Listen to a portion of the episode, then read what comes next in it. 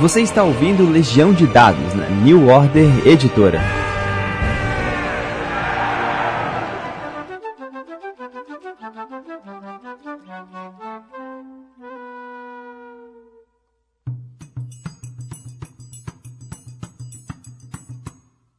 Saudações, mestres e jogadores! Meu nome é Pedro Borges e essa é Legião de Dados. Seu intervalo da vida real para falar sobre RPG. Bem, é, eu estou particularmente orgulhoso com esse episódio. É, eu pedi, peço licença à casa e aos ouvintes para poder vender o meu próprio peixe. É, com o sucesso do Cordel do Reino do Sol Encantado, é, eu e, a, e, o Manjuba e o Anésio da editora New Order é, optamos por fazer mais um financiamento coletivo e tentar imprimir até mais seis cordéis que ainda não tem versão física, né? Para quem não sabe, o Cordel do Reino do Sol Encantado, ou só Cordel RPG, é, ele tem oito cordéis físicos, né? seis são essenciais porque compõem o livro básico, mas a gente está querendo imprimir mais para ter pelo menos aí mais uns, uns 10 cordéis, né? A série, a saga ao todo em formato digital possui 25 cordéis, tá? É, a gente está muito feliz porque a gente recentemente já havia ganhado um Goblin de Ouro de arte e cenário em 2022, o Ludopedia em 2021 de game design mas não parou por aí, para nossa surpresa, a gente ganhou esse ano, 2023, o melhor suplemento, que é justamente o cordel alegórico do bestiário folclórico, que é um dos cordéis que fazem parte desse, desse financiamento coletivo. E também o prêmio Leblanc, que é uma premiação que normalmente é voltada para para universidades é, é, cariocas, inclusive, né? UFRJ, UF e Veiga de Almeida e era fechada para literatura. Animação, desenho, eles começaram a ter RPG esse ano. E o primeiro RPG favorito, que é o nome da categoria deles, é justamente o Cordel do Reino do Sol Encantado. É, alegria muito grande, já são cinco prêmios que, que, que, que a gente ganhou. E eu vim aqui aproveitar não só para comemorar, para agradecer, para dividir com, com, com a audiência, né? os, os louros e a alegria dessa vitória, mas também falar um pouco mais sobre esse projeto novo, né? E o meu convidado de hoje ele não é nem um pouco é, é, é novo ou estranho ao Cordel RPG, ele é um dos maiores incentivadores. Para quem não sabe, ele é o único coautor junto comigo de outros dois cordéis, que é o Cordel dos Seres Indizíveis, que é o bestiário de HP Lovecraft, e A Garrafa da Sorte do Coroné, que é uma aventura que ele escreveu originalmente e eu fiz só essa adaptação para o formatinho básico oficial do Cordel. Ele é veterinário, mas você conhece ele muito provavelmente pelo canal que Tulo chama. Eu estou falando do Rodolfo Barbosa. Tudo bom com você, cara? Salve Pedro Borges, tudo bom meu querido? Salve todo mundo aí ligado na Legião de Dados, é um prazer estar mais uma vez aqui. É, né? A gente, para quem não lembra, a gente já conversou com o Rodolfo, um programa sobre mistura de mitologia é, brasileira com, com, com Cthulhu mesmo, né? Na verdade, eu, o, o Rodolfo é uma das grandes influências de Cthulhu próximas de mim. Quando eu resolvi escrever o Cordel dos Seres Indizíveis, na verdade, ele já estava escrevendo, né? A gente vai contar um pouco mais sobre a saga da, da coautoria do, desse bestiário um pouco mais para frente. Mas eu queria saber de você, Rodolfo, você que é um cara muito íntimo, praticamente um padrinho do, do, do projeto, né? Como é que foi o seu acompanhamento desde o começo? Qual é o seu olhar e como é que anda até hoje? Pois é, então quero primeiramente te dar os parabéns aí, né, pelo, pelo prêmio Leblanc, é mais um prêmio para a prateleira do Cordel, que já está ficando pequeno para tanto prêmio. E também parabéns por mais essa etapa aí no projeto, materializando mais alguns livros, né, para os adeptos, seguidores e admiradores desse, desse RPG encantador, né, que é o Cordel do Rei do Sol Encantado. Alguns deles, julgo eu, que são materiais importantes para estar na mão do contador na hora de uma campanha presencial.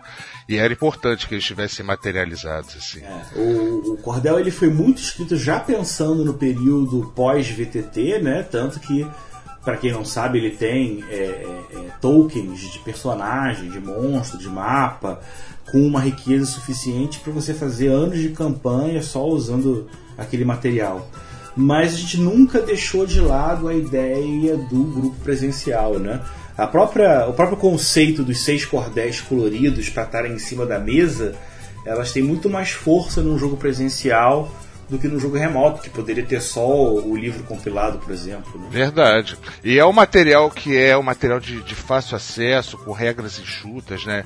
Que é um, é um sistema com, com dados de seis faces. Então é muito fácil você jogar presencialmente, fichas simples de se fazer e de se usar.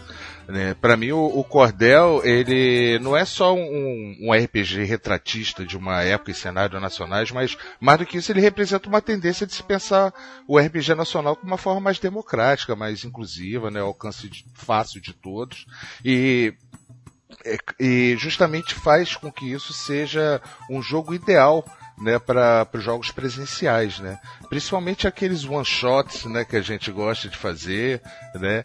E até jogos que de, sem preparo nenhum, né? Os no preps, né? Que uh, eu acho que o cordel ele é ideal também com essas tabelas que a gente usa para gerar destinos, é, nomes, objetos locais. Ele propicia que o, o, narrador ele possa até se dar o luxo né, de iniciar uma, uma sessão sem pensar em aventura nenhuma e, e, ficar contando a história em conjunto. Né? Cordel ele é o primeiro jogo, como eu comentei, né, pós VTT e eu acho que a gente, nesses jogos remotos, a gente aprendeu a evoluir o RPG simplesmente porque a gente ficou num olhar no qual a gente não estava acostumado, né?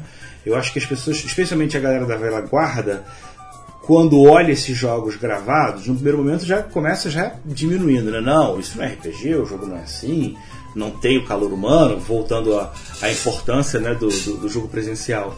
Mas eu acho que a, essa obrigação da gente ter jogos é, que sejam mais enxutos, que tenham uma, uma, um tempo menor, né? O normal antigamente era sessões de 4, 6, 8, 10 horas, né? É, uma, uma sessão de duas era uma coisa meio que impensada. E hoje, em função, do, por exemplo, quem tem um canal que quer ter um público que vai assistir aos jogos, é, é interessante você fazer esses, esses, dessas diminuídas. E a gente acabou sendo obrigado a encarar o fato de que o RPG, especialmente pré-pandemia, é, ele tem uma tendência muito grande a ter elementos que criam certas barrigas narrativas, né? Eu sempre reforço a questão do combate, isso é uma coisa que demora muito. Às vezes criar um personagem, né? É, é, quem nunca viu um jogo, Renato, faz um personagem agora para entrar no nosso jogo para alguns cenários isso é uma impossibilidade, porque o cara sentar e fazer uma ficha é uma burocracia, leva um tempo, né? É.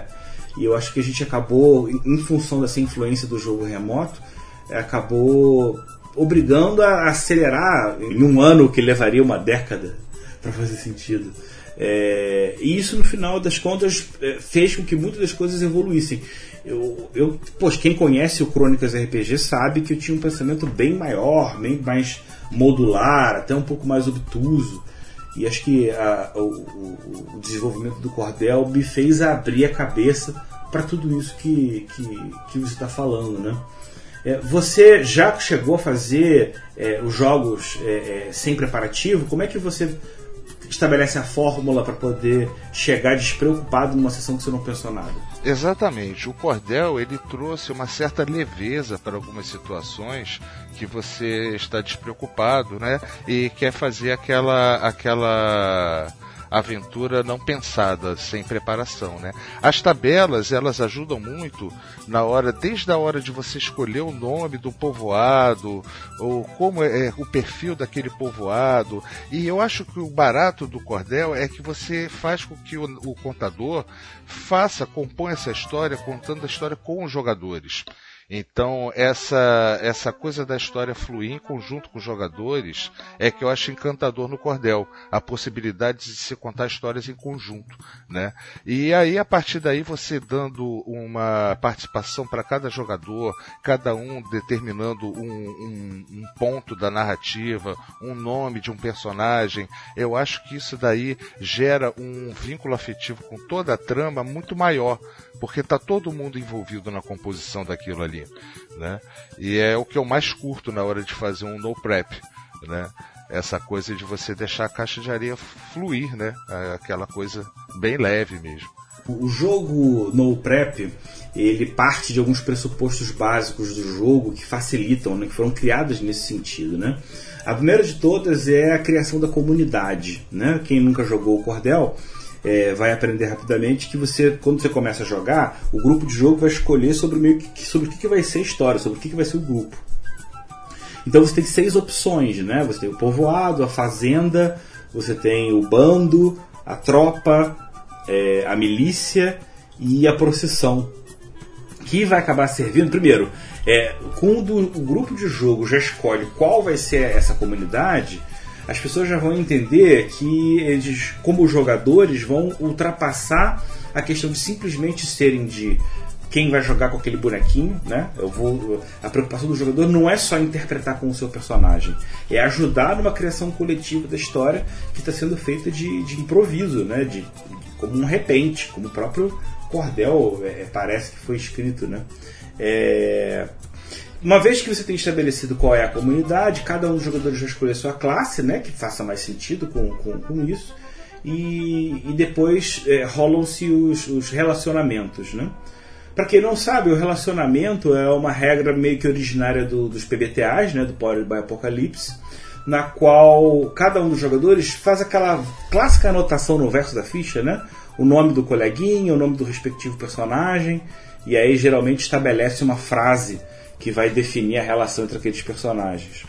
Eu particularmente sempre achei a ideia da frase, ela é boa para você começar uma sessão zero, mas ela é um pouco engessada depois que esse jogo continua. A não ser que o jogador eh, com regularidade troque essa frase, é, a, a, relação deles fica meio que presa dentro daquilo ali. Para poder ajudar a mudar isso, a gente criou o conceito do, do relacionamento, né? É, conta para a galera como é que funciona.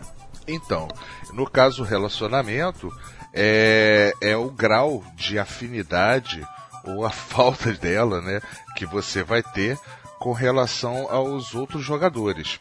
E aí é determinado por um dado de seis lados, né? No caso, para você rola esse dado para cada um desses jogadores e cada um desses jogadores também vai ter um sentimento específico com relação ao seu personagem. E isso vai determinar essa relação entre eles, a forma como eles se falam, a forma como eles se tratam, a forma como você vai aceitar uma sugestão daquele personagem naquela, naquela aventura, naquela sessão de jogo. E é interessante porque esse conceito de relacionamento ele pode ser flexível, porque um cara que pode ter antipatia por você a princípio, se você numa situação de jogo salva a vida dele ou promove uma mudança numa, numa narrativa, aquilo ali pode mudar, não é algo engessado, é algo que pode mudar para melhor ou para pior dependendo do que for feito no, nessa história do relacionamento dele. É, os valores, né? Porque vamos lá, você vai anotar, são três amiguinhos, você vai anota o nome do jogador, Rodolfo, aí o personagem dele é o seu Bonfim, e aí eu vou rolar um dado para saber o que que meu personagem acha o seu Bonfim. Assim como o Rodolfo na ficha dele, vai anotar o meu nome, o nome do personagem e rolar um dado. E os valores são esses: um é ressentimento, dois é antipatia, 3 é indiferença, 4 é simpatia, 5 é admiração e 6 é gratidão. Então é muito legal porque você pode ter um cruzamento variado. Você pode ter um cara que tem gratidão por você, mas você tem ressentimento com ele, ou você tem antipatia com ele. E, e, e nota, é, tanto a criação, a definição da comunidade dos grupos de personagens, como é, esse rolamento e essa definição dos, do, dos relacionamentos, elas são muito importantes se foram criadas de maneira proposital para matarem uma coisa que costuma ser problemática, que é aquele início de sessão que o mestre fica falando 20 minutos, meia hora, meio que na preocupação de, por meio da exposição, apresentar o que está acontecendo no universo. Aqui a gente tenta sempre, primeiro, convidar o jogador a também criar elementos, né? É óbvio que o mestre sempre pode cortar se for alguma coisa que vai atrapalhar o chassi da história. Mas quando o mestre está contando de maneira improvisada, como ele também não sabe o desdobramento final, ele pode ter uma, uma, uma liabilidade maior nesse sentido. Né? Então o grupo de jogo vai ficar, geralmente, em função dessas duas regras, conversando muito mais entre si do que geralmente faz nos outros jogos, que tendem a ficar mais quietos, tendem mais a ouvir, tem aquela dificuldade, não, deixa eu entender o que está acontecendo para poder me posicionar. Aqui não, aqui a ficção ela é criada coletivamente pelo mestre e pelo grupo de jogo, o que faz com que eles se sintam, primeiro, mais à vontade para entrar no jogo, porque eles não estão entrando num, num veículo que está em movimento. E em segundo lugar, eles têm uma imersão maior, porque aquilo que está sendo colocado na história é, foram eles que ajudaram né, a, a, criar. É, esse envolvimento acaba aumentando mesmo o protagonismo deles na história, o envolvimento com as tramas, né, com, com as cenas que, que são sendo colocadas ao longo da partida, e isso deixa realmente o, o jogador muito mais ativo no jogo, mais, e tira ele daquela posição de espectador, né, de ficar ouvindo o narrador, e eu acho ótimo isso daí, isso é que dá dinamismo pro jogo. E o mestre que geralmente fica assim, não, deixa eu preparar, deixa eu pensar, é, muitas das vezes ele está fazendo o mesmo tipo de erro daquele jogador que faz um background de 15 páginas e leva para a sessão de jogo. É, porque existe uma certa sacralidade no momento em que o jogo está acontecendo. Né? Eu tenho a tendência a acreditar que tudo que surge de maneira emergente durante a sessão ela vai ser mil vezes mais interessante do que eu colocar alguma outra coisa que eu pensei antes. Não que eu não possa fazer isso, que eu não vá fazer isso, uma situação que seja uma exceção, sei lá. Mas sempre quando o mestre pensa, ah, eu não vou criar, os jogadores vão criar para mim. E aí, como eles vão reagindo às tabelas, aos relacionamentos, o mestre vai fazendo só uma construçãozinha, pegando isso que foi oferecido, para poder, no final das contas, na hora de dar o amar, amarrar, de dar o fechamento, ele vai amarrar aquilo que funciona de maneira legal. Mas você também gosta de escrever seus módulos e aventuras, né, Rodolfo? Muito, principalmente para explorar né, elementos ou alguma região familiar, não só no Cordel, mas em outros sistemas. Mas eu gosto, gosto de, de escrever alguns roteiros. É um aspecto interessante, né? Porque o, o Cordel ele é um multiverso tão fantástico, né? tem tantos desdobramentos que você pode sentar e ah, deixa eu ensinar para essa galera sobre esse lugar fantástico que ele existe, mas eu vou fazer isso dentro do é, jogo. É, rapaz, né? e, principalmente o Nordeste, que parece que realmente ele é mágico por natureza. Você tem lugares como Belmonte, né, como como Lagedo, é, a, as pedras, né, a, as Itacoatiaras lá de Piratininga. Então são são coisas que você que você fica fascinado, né? E é muito fácil você atrelar a um misticismo, a uma ficção fantástica e os elementos folclóricos, culturais que nós temos, né? É muito, é muito gostoso você fazer esse, esse melt pot, essa, essa mistura, né? É. E a gente tem que destacar isso, né? Porque é, por mais que a gente diga que o cordel é no prep, isso não quer dizer que o mestre está proibido de fazer alguma coisa que, na qual ele esteja mais afeito.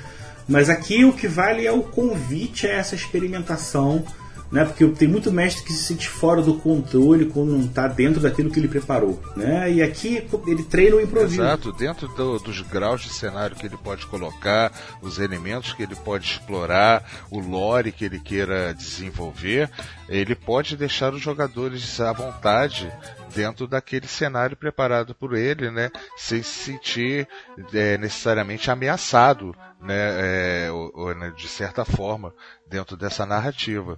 Ela traz uma fluidez boa, independente de que você preparou previamente para os jogadores. É, com certeza. Bem, a gente já conseguiu fazer uma introdução básica, né? Já falamos do, do, do projeto do, inicial do Cordel. Eu queria falar um pouco mais desse, desse financiamento coletivo. Tá? É, o, o, o Anésio me convidou com, com, essa ideia de tentar imprimir mais cordéis, né? E aí, no primeiro momento, eu falei, cara, eu não vou poder fazer uma coisa que comece por um preço tão barato quanto foi o, o primeiro financiamento coletivo, porque eu não sabia como é que ia ficar o resultado final. Eu não, eu não estava nem um pouco incomodado em fazer papel de jornal, é, um papel mais simples, se fosse necessário, se tivesse um retorno baixo por parte do público, porque o Cordel tem essa carona mesmo, né, de ser uma coisa é, é, é sem limitação orçamentária, né? Na verdade, pelo contrário, com limitação orçamentária. Mas, graças a Deus, a gente ganhou uma grana boa e o que permitiu que a gente fizesse um compilado de qualidade e os cordéis também, né? O, o Ivory, que é aquele papel que foi usado no, no cordel original, ele é sensacional. E a gente, é, é, eu pelo menos tive a ideia de, cara, se eu vou fazer então um suplemento, eu quero produzir livros que não fiquem muito feios perto dos que já saíram, né? Então, os valores eles são, eles são diferentes. A gente já fez orçamento, obviamente, tudo ficou bem mais caro, né? Mas a ideia basicamente é, é o financiamento coletivo ele vai, vai ter um valor mínimo de 2.500, com 2.500 reais, é, todos os apoiadores vão ganhar é, dois livros, dois cordéis, né? Que seguem a ordem do que a gente está apresentando. Então os dois primeiros vão ser o cordel alegórico do bestiário folclórico, que é o principal, que é o carro-chefe, né? Que é o, é o prêmio, e o, o cordel das vantagens, que é um cordel importante, né? É, e aí seguindo a ordem, né? A, a partir daí vai ser sempre 2.500. Com 2.500 são dois cordéis e a, é, com 5.000 vão ser três cordéis, com 9.000 quatro cordéis, 13.000 cinco cordéis e 17.000 seis cordéis, né? Com isso a gente garante que vai ter a qualidade é, é do material legal. Para quem já está querendo preparar o bolso e saber quais vão ser as, as recompensas, né? Primeiro a gente tem uma recompensa básica que chama dois cordéis, que custa 30 reais, que você garante dois cordéis daqueles que foram liberados. Você pode escolher quais, tá? Se forem liberados, por exemplo, só os dois primeiros cordéis, obviamente vão ter que ser esses dois, né? É... Lembrando que, se no momento posterior, digamos que bombou muito o financiamento, e aí já tem 5, 4, 6 cordéis, o cara pode pagar 20 reais a mais sem apontar a recompensa, que vai completar o total daquela pessoa é, em 50 reais, e a gente automaticamente vai entender que aquela pessoa fez o upgrade do 2 cordéis para todos os cordéis. O todos os cordéis liberados é a recompensa que eu considero base do jogo, que custa 50 reais, que ele vai garantir todos os cordéis que forem liberados. Né? De novo, com 2.500 já vão ser 2 cordéis, com 5.000 3 cordéis, 9.000 4, 13.000 5 e 17.000 6 cordéis. Então, dependendo do tanto que o total for alcançado, você imediatamente já vai saber para quantos cordéis você tem direito. Né? É interessante porque se você conseguir é, liberar todos os seis cordéis, vai dar 10 reais cada um. Né? Que já é, é, já é um investimento bom. É, outra coisa, para é, as pessoas que é, não pegaram a versão digital, né, apesar de já terem rolado outros três financiamentos coletivos, é, com 60 reais você vai poder comprar o tudo digital, que é o, muito do financiamento que terminou no mês passado. Né? Com 60 reais você tem todos os 25, 26 cordéis com apócrifo, né? você tem é, é, ficha, token todo o material que todo mundo recebeu no financiamento coletivo, você também já vai receber a partir desse, desse, dessa recompensa. Se eu não me engano, a partir desse, todas as recompensas, além da novidade, você recebe a versão digital de tudo que já foi feito. Com 90 reais, você vai ter a opção produtor executivo que você vai poder ter o seu nome nos créditos, né? Como o Cordel é um livro pequenininho, infelizmente não dá para colocar o nome de todo mundo que apoiou, porque geralmente são 300, 400, 500 pessoas. A gente perderia muitas páginas só para poder listar o nome de todo mundo. Não que a gente não vá listar num PDF separado, agradecer, fazer um, uma coisa especial para agradecer ao povo. Mas no produtor executivo, você vai garantir que o seu nome vai estar tá lá junto com a equipe de criação. Né? Se você gosta muito do projeto, quer mostrar para as pessoas que você tem um envolvimento maior, por 40 reais a mais, né, por 90, você vai conseguir tudo. Lembrando que com esses 90, você não só vai ter direito a todo o material liberado, como você também vai receber todo o material digital. Tá? É, com 100 reais, a gente separou 30 unidades do livro compilado dos cordéis de 1 a 6, é, mas de tudo no saquinho com o cordel 7 e 8 também, para quem queria comprar, quer conhecer, quer dar de presente para alguém, né?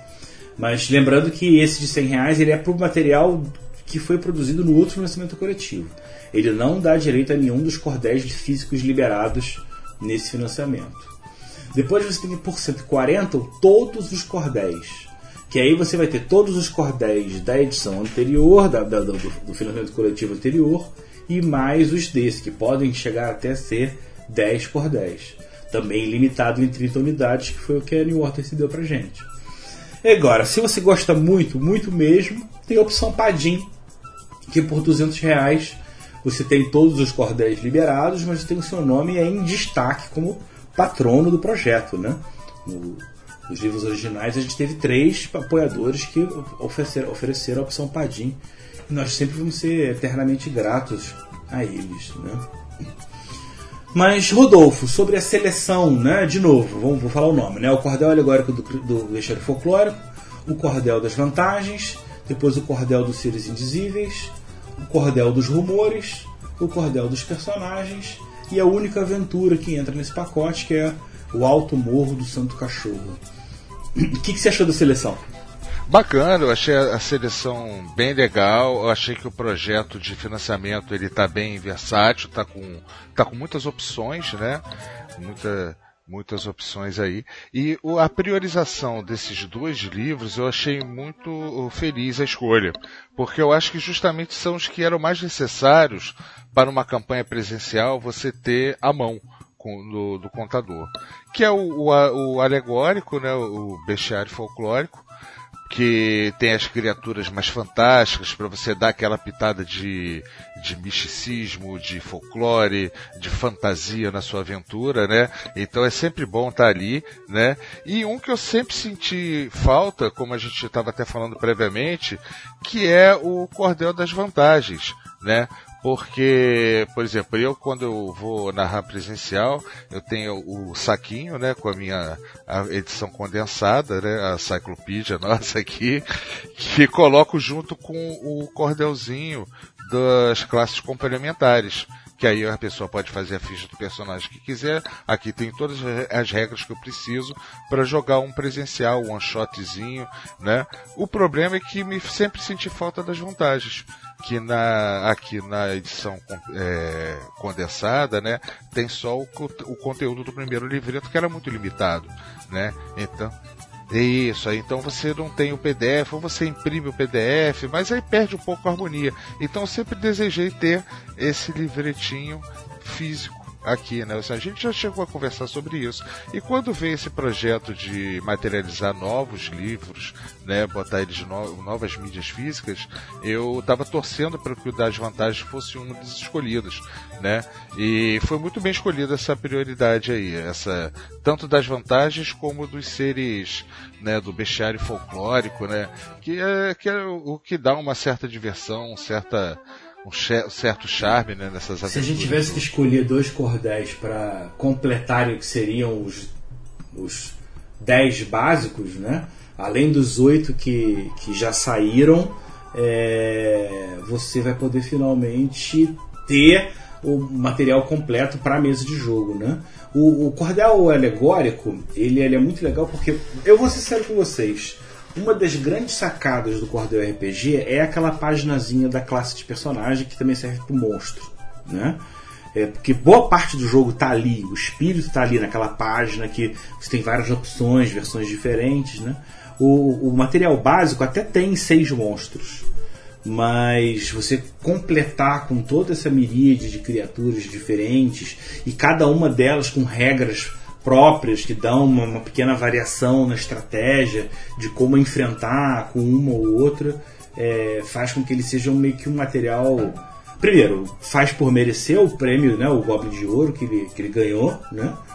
E, e, acaba se tornando meio que uma obrigação. E é um né? volume altamente enriquecedor para a obra do Cordel. Foi um, um exemplar aí que foi fundamental. É, né? E isso você tem que falar com, com um respeito muito grande, porque muita gente não sabe, mas o Cordel dos Seres Indizíveis, que eu escrevi com o Rodolfo, também foi finalista no Goblin de Ouro, né? Foram dois suplementos do Cordel e um do Inferno.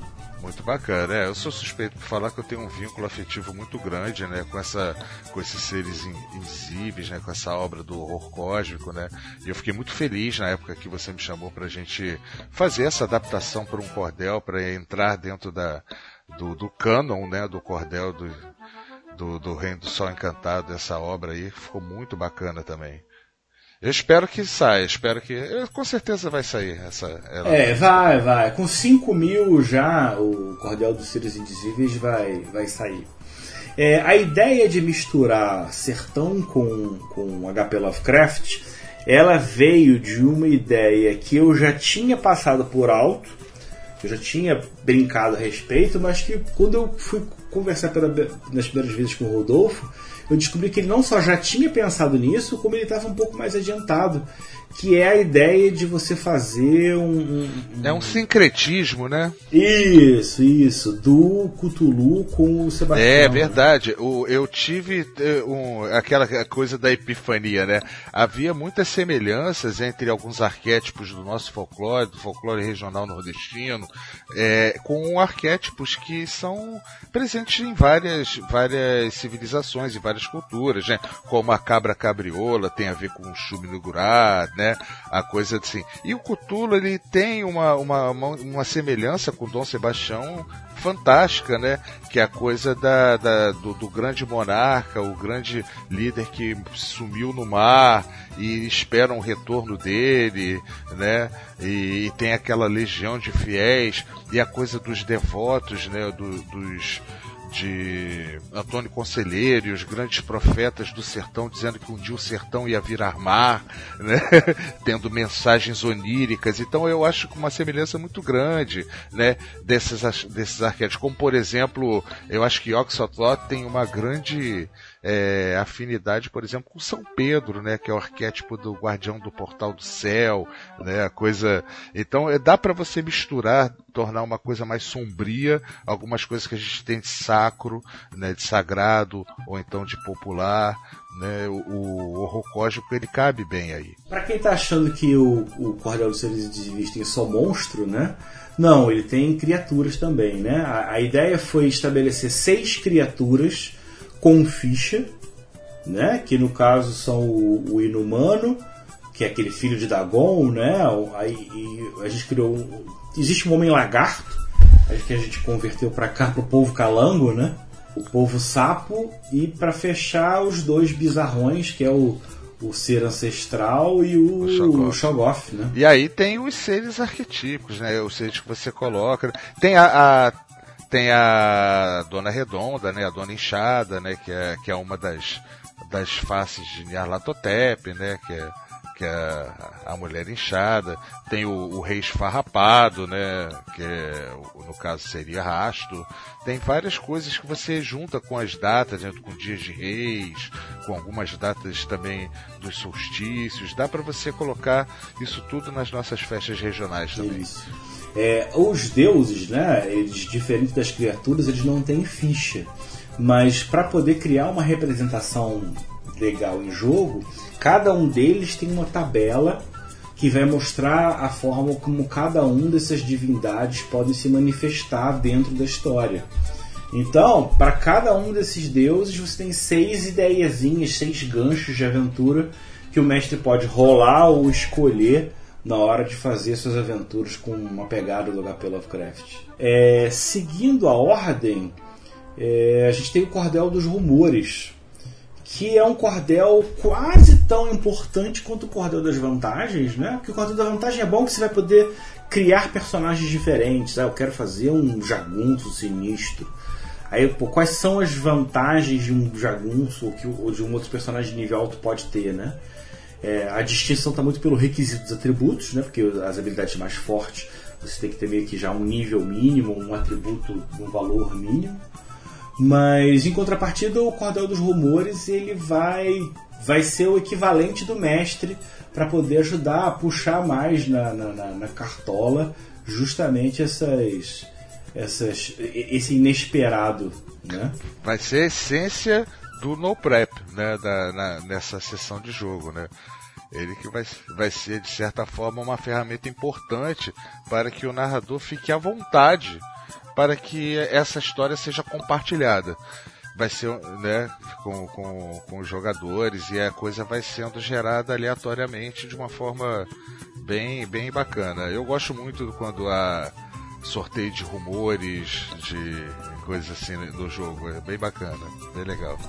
É, e, e, sim, e sim, a gente já usou ela muito e eu te garanto que sempre dá para aproveitar alguma coisa, dar uma pegada.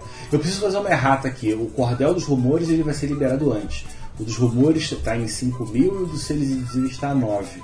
O que é ótimo porque é um empurrãozinho que eu vou precisar para a galera contribuir mais para poder levar, pra pelo menos fechar essa, essa, essa dupla, né?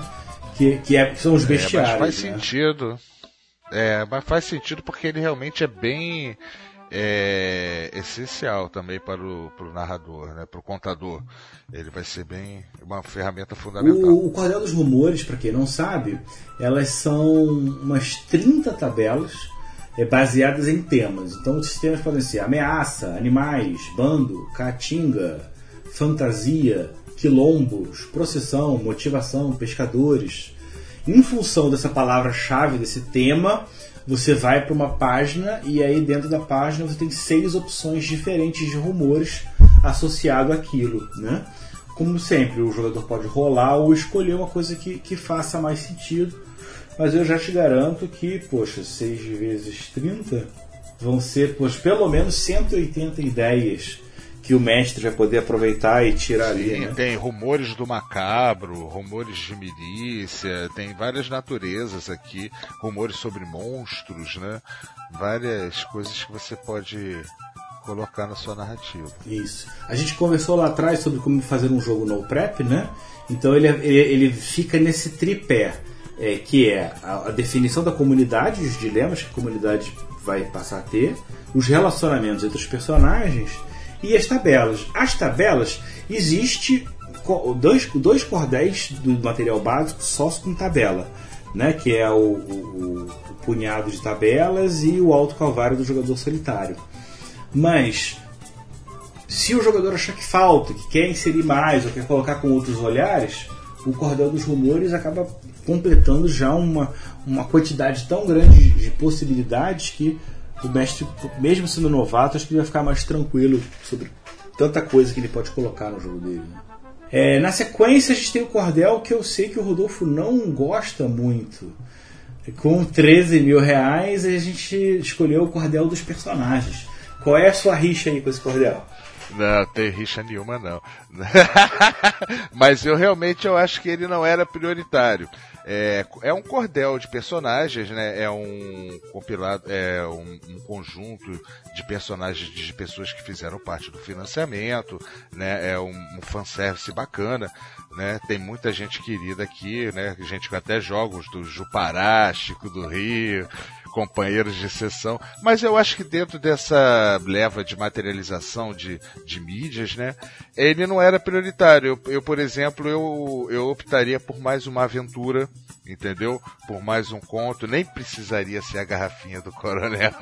poderia ser, poderia ser uma outra aventura mais mas eu preferiria optar em função em detrimento desse daí. Eu acho que ele não não precisaria sair agora. Né? Teria outros materiais mais interessantes. Até o cordel dos vilões, você falou que seria mais é, interessante. Exatamente, até o dos vilões seria mais interessante para botar um oponente poderoso do que esses NPCs, né? Que são legais e tal, mas eu acho que teria outras coisas para colocar, no caso, antes.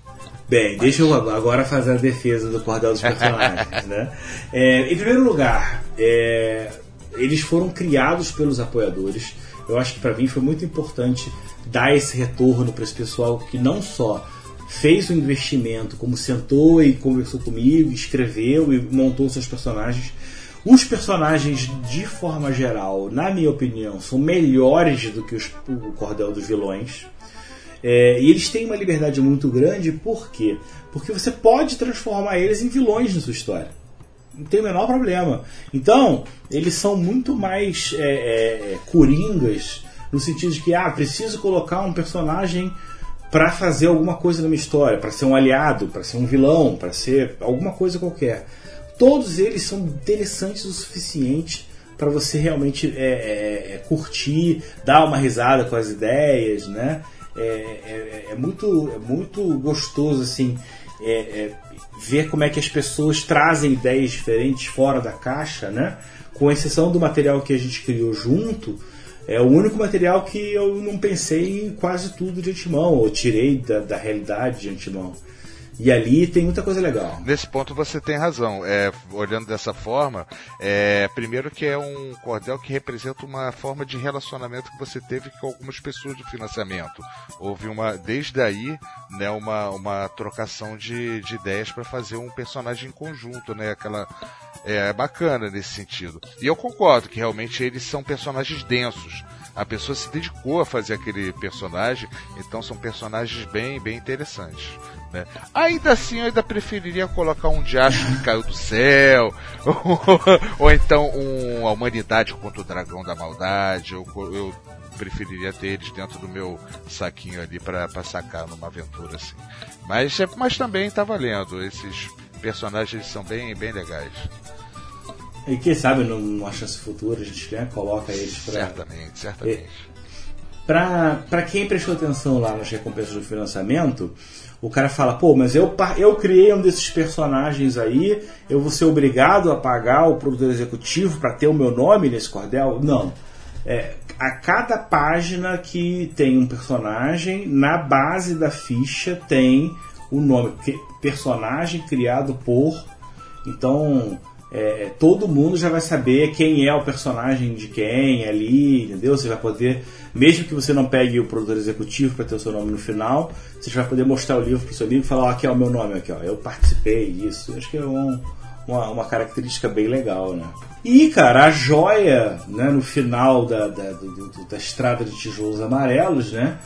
Que é o mais audacioso. Até me, me dói um pouco o coração, porque ele é 17 mil o total, né? Então a, a, a, existe uma chance do que razoável da gente não conseguir é, chegar até lá. Eu espero que sim. No, no, no, cordel a gente sempre conseguiu expandir e de repente quebrou e abriu para mais, né? Vai que a gente de repente consegue expandir isso.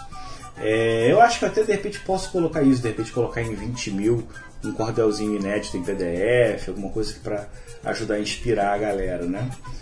Mas o Alto Morro do Santo Cachorro, ele é uma aventura muito especial, assim.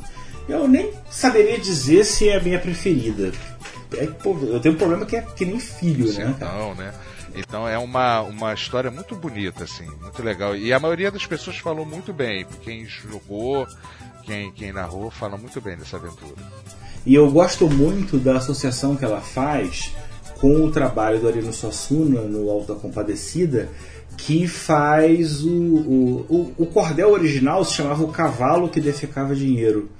Mas aí na hora de fazer o filme e a série eles acharam melhor botava o gato que descomia dinheiro. É, é um cordel essa história, né, que o que o Sassoon usou numa, numa side quest ali do, do dos miseráveis. É, é, reforça essa ideia da santidade com o animal. O animal tem alma, não tem, ele pode ser enterrado. É, é, é, sempre presente a força dos bichos no sertão, né? Você tem aquela tradição doida de dar nome para cachorro, nome de peixe para cachorro, né? Bacalhau, atum, baleia. E aqui eu peguei a ideia do Sanguinefor, que por incrível que pareça, eu conheci ele no Bernard Cornwell, naquela série do Arqueiro, em que tem essa brincadeira do cachorro santo, que só os franceses reconheceriam a santidade, né? Que Roma é, condenaria a adoração desse, desse, desse, bicho, né? Porque ele não tem alma, então ele não poderia ter essa santidade toda, né? E aí, como você tem a tradição do sebastianismo, né? Que é trazer tradições europeias para o sertão, trazer o Sanguinefor para cá meio que conversa e ecoa com todos esses elementos que a gente está tá falando aqui. É, né? explora várias culturas, né? você pode explorar tanto os catimbozeiros, né, quanto miceiros, é, é, bem, bem bacana. É, é, a inserção do catimbó dentro dessa aventura também tem uma função importante, porque é um, é um tipo de, de, de religião que é muito interessante, tem muitos aspectos, e que as pessoas não conhecem, pelo menos deveriam conhecer mais, por essa aventura aprendem. Né? E é, essa aventura também trata de assuntos até de certa forma é, delicados, né, que merecem ser é, abordados com certo respeito. Os catibozeiros são um deles, né? Essa coisa dos cultos indígenas, o pessoal da Jurema também, os juremeiros, né? São coisas que têm que ser tratadas com um certo critério, assim, na hora da, da narração. É. Bem, para quem não sabe, o Alto Morro do Santo Cachorro é uma história sobre um grupo de, de, de viajantes, de retirantes, que estão viajando no sertão, cada um deles em busca de um milagre, é, procurando a, o mito do Santo Cachorro, que em teoria poderia atender caso eles os encontrassem. Né? Então é legal porque o grupo de jogo não só faz aquela coisa do relacionamento, de, das pessoas se entenderem, mas cada jogador na criação já pensa qual é o milagre, qual é aquela coisa que você precisaria de maneira tão desesperada que faz você acreditar de que um santo cachorro talvez pudesse fazer a diferença, né? Essa, essa primeira parte da aventura é muito legal. Mas no segundo terço, né, no segundo ato, os jogadores já encontram um lugar, já entendem que existe um morro, que no alto desse morro tem um casebre, que tem os, as três figuras que o cachorro escolheu, são as únicas pessoas que o cachorro lambe o rosto. Em função disso, todo mundo entende que tem uma, uma posição maior na, na hierarquia, né? E aí o culto do Santo Cachorro ele é dividido em dois. Você tem à esquerda do morro os, os catimbozeiros e do lado direito os misseiros. Os misseiros são aqueles que são mais leais à Santa Igreja e aos seus dogmas, né? Tem padre, tem missa, tem igreja, tem sermão. Enquanto no lado dos misseiros você tem uma questão mais espírita, mais aberta. Você tem até variações de cultos, você tem é, gente de, de, de cultos de origem afro que acabam pegando pelo sincretismo um pouco da santidade, né? mas que misseiros e catimbozeiros, na data especial, sobem o alto do morro e juntos fazem um ritual do Santo Cão, na qual eles. Exato, e eles fazem a ingestão da, da, da, da bebida sagrada, que eu nem sei dizer se é. Bem, como tem os, os catimbozeiros, com certeza deve ser a, a jurema, né? Mas você tem justamente. É, é, que é um, uma droga, é o DNT, que é uma coisa que existe, mas que dentro da história ela serve para você, a partir do consumo dela, isso aqui, obviamente, essa aventura é para maiores de 18 anos. Aqui a gente não, a gente não quer criar glória do, do, do, do consumo de tóxicos, mas a gente quer mostrar que ele é um elemento importante dentro da cultura. E aí, no jogo, ele tem uma função de misturar realidade com fantasia. Porque no auge do ritual, os personagens que estão abraçados uns aos outros e andando para a esquerda, para a direita, fazendo rodas, junto com o cântico, com a roda, eles começam a ver os espíritos que vêm do, do mundo da mata e do mundo da água e vêm participar. Então, às vezes um grupo pode ter 40, 50, passa a ter 200, 300. E aí você começa a olhar todo tipo de criatura doida de espiritual. É interessante que você pode fazer justamente o crossover, né? Botar as criaturas, botar um calango, um povo peixe, um povo sapo. Né? O que não é, o que não é exclusividade dos juremeiros, né? No, em várias culturas, aqui mesmo no Brasil e outros lugares, se faz uso de enteógenos né, em religiões para ter essa, essa coisa da, da abertura das, das portas da percepção, né? É, como diria Aldous Huxley, né? E é a coisa do Daime, do Santo Daime, né? Do Ayahuasca, tem a, o uso do peyote no México, tem muitas religiões e muitas culturas que fazem uso dessas substâncias psicotrópicas para ter as revelações divinas, né? Das revelações de sabedoria do, dos ancestrais. Cara, sim. É, é, é, a gente já perdeu aqui o tempo que a gente tinha para poder fazer a apresentação, mas o, tom, o ponto alto da aventura é justamente essa, né? Quando os jogadores fazem esse ritual de comunhão e o santo cachorro é apresentado. Pela primeira vez, os jogadores veem a criatura e aí tem um insight, uma revelação. Que aí eu não vou dar spoiler para você, você depois dá uma olhada. Eu só garanto que é uma aventura muito legal, assim, o desfecho dele também é muito bom. Eu acho que vale muito a pena a galera acompanhar. Cara, fechamos tudo, fechamos, apresentamos, falamos um pouco do cordel, falamos do financiamento coletivo e dos seis cordéis em si. Cara, eu não quero ir embora sem deixar o microfone para você passar o seu visu, né? O que, que você está fazendo hoje em dia? Ah, rapaz, então, é, no momento, hoje eu estou envolvido né, num projeto de RPG autoral, além de ter esse meu canal, o Cthulhu Chama, né, que sempre é dessa pegada do RPG com horror cósmico, né? É, seja com chamada de Cthulhu, ou Cordel, ou D&D, sempre no independente do sistema a gente sempre joga um RPGzinho voltado para o horror, né? No Cthulhu chama. Mas eu tô um pouco parado nessa nessa vertente porque a gente está agora mais envolvido num projeto, né, de RPG que vai tratar de uma temática da pré-história brasileira né? É um RPG que vai se chamar Originários, né? E deve rodar né, nessa mesma sistemática do RPGzinho, que é o sistema do Cordel, né? Que será também o sistema do, do Reinos do Norte, né? E no caso ele vai tratar desse período que a gente chama de pré-cabralino, né? o período anterior à vinda dos portugueses para o nosso continente, tratando dos povos originários, as primeiras civilizações e como era essa vida, esse arranjo, né?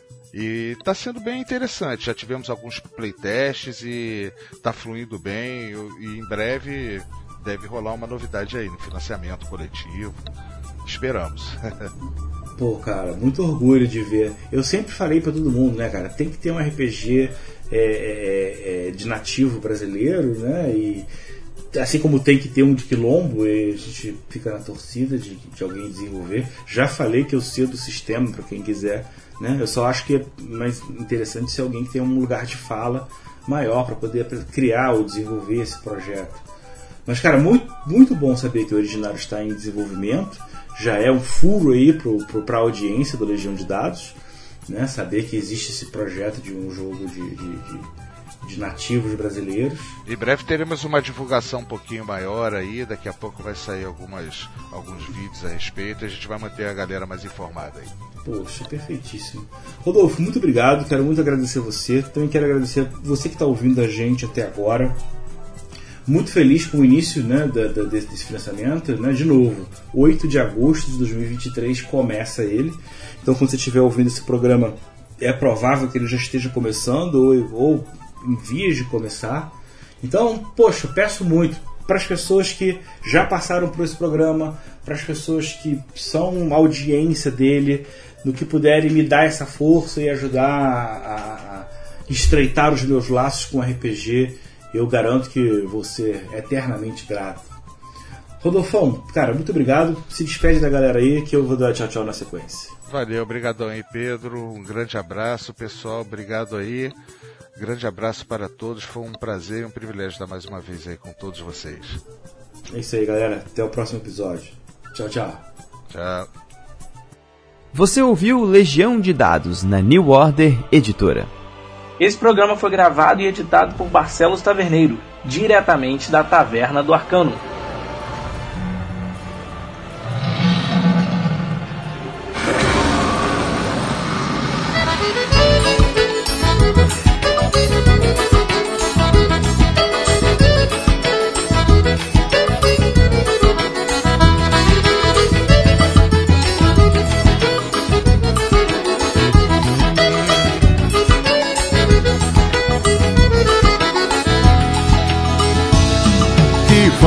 Sinto de um bem que falta me faz um xodó. Mas como eu não tenho ninguém, eu levo a vida assim tão só. Eu só quero um amor que acabe o meu xodó pra mim, do meu jeito assim, que alegre o meu viver.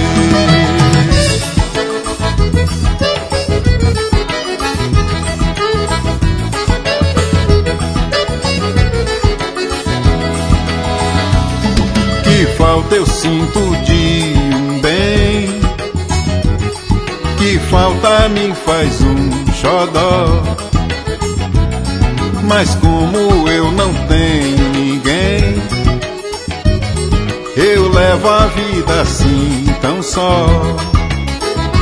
Eu só quero um amor que acabe o meu sofrer.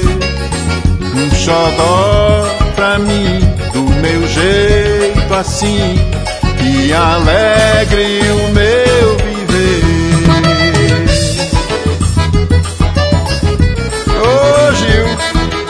tá faltando tu, isso?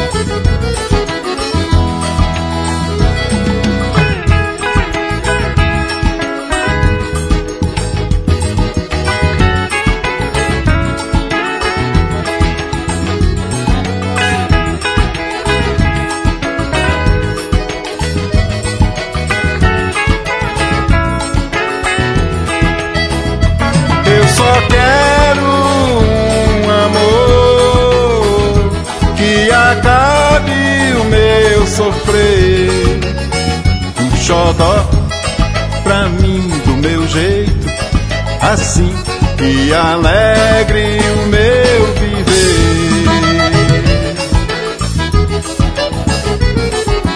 É isso aí, meu irmão. Xodózinho de vez em quando. É coisa muito boa.